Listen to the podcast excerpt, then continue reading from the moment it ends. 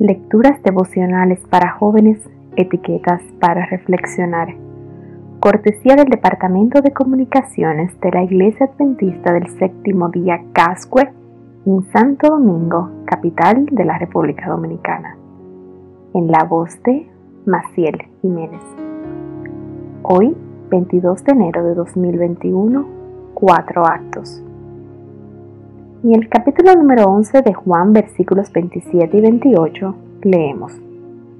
Le dijo, Sí, Señor, yo he creído que tú eres el Cristo, el Hijo de Dios, que has venido al mundo. Habiendo dicho esto, fue y llamó a María, su hermana, diciéndole en secreto, El Maestro está aquí y te llama.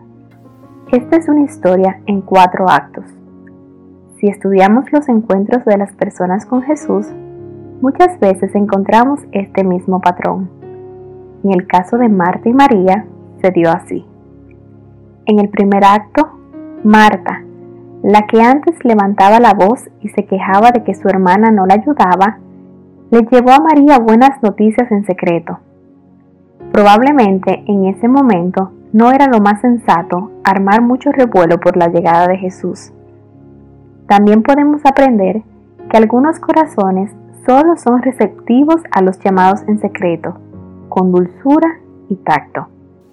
En el segundo acto, María, al oír esto, se levantó de prisa y fue a él.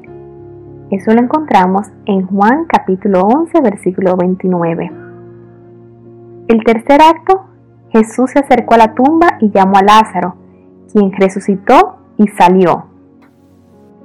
En el cuarto acto, muchos de los judíos que habían ido a acompañar a María vieron lo que Jesús hizo y creyeron en él, según Juan capítulo 11, versículo 45.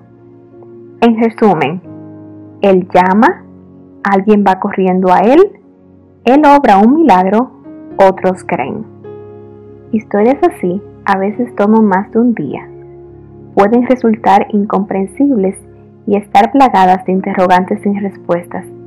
Pero no dudes de que Él quiere que todos esos actos se cumplan en tu vida.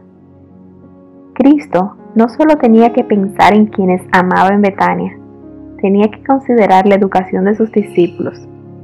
Ellos habían de ser sus representantes ante el mundo para que la bendición del Padre pudiese abarcar a todos.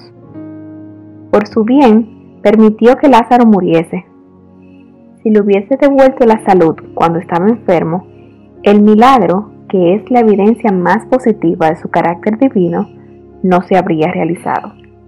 Esto lo encontramos en el Deseado de todas las gentes, página 486.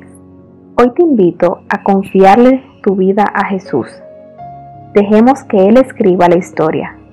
Corramos hacia Él en respuesta a su llamado, sabiendo que Él ve todo y sus propósitos se cumplirán para que la historia sea de mayor bendición para todos.